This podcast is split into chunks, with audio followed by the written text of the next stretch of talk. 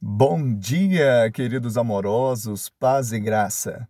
Relataram Moisés e disseram: Fomos à terra que nos enviaste, e verdadeiramente mana leite e mel.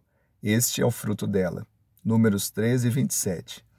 Quando os espias voltaram de espiar a terra, eles apresentaram o fruto da terra. Aqui, entre vários frutos, figo, romãs, também uma, um ramo de uma vide com cacho que dois homens levavam. Ou seja, aqui estava o relatório da credulidade, o relatório da promessa. Deus tem promessa para você? Se apegue-se à promessa de Deus, porque Deus, ele é fiel e cumpre cada uma das suas promessas. Nós devemos ter clareza no propósito de Deus na nossa vida.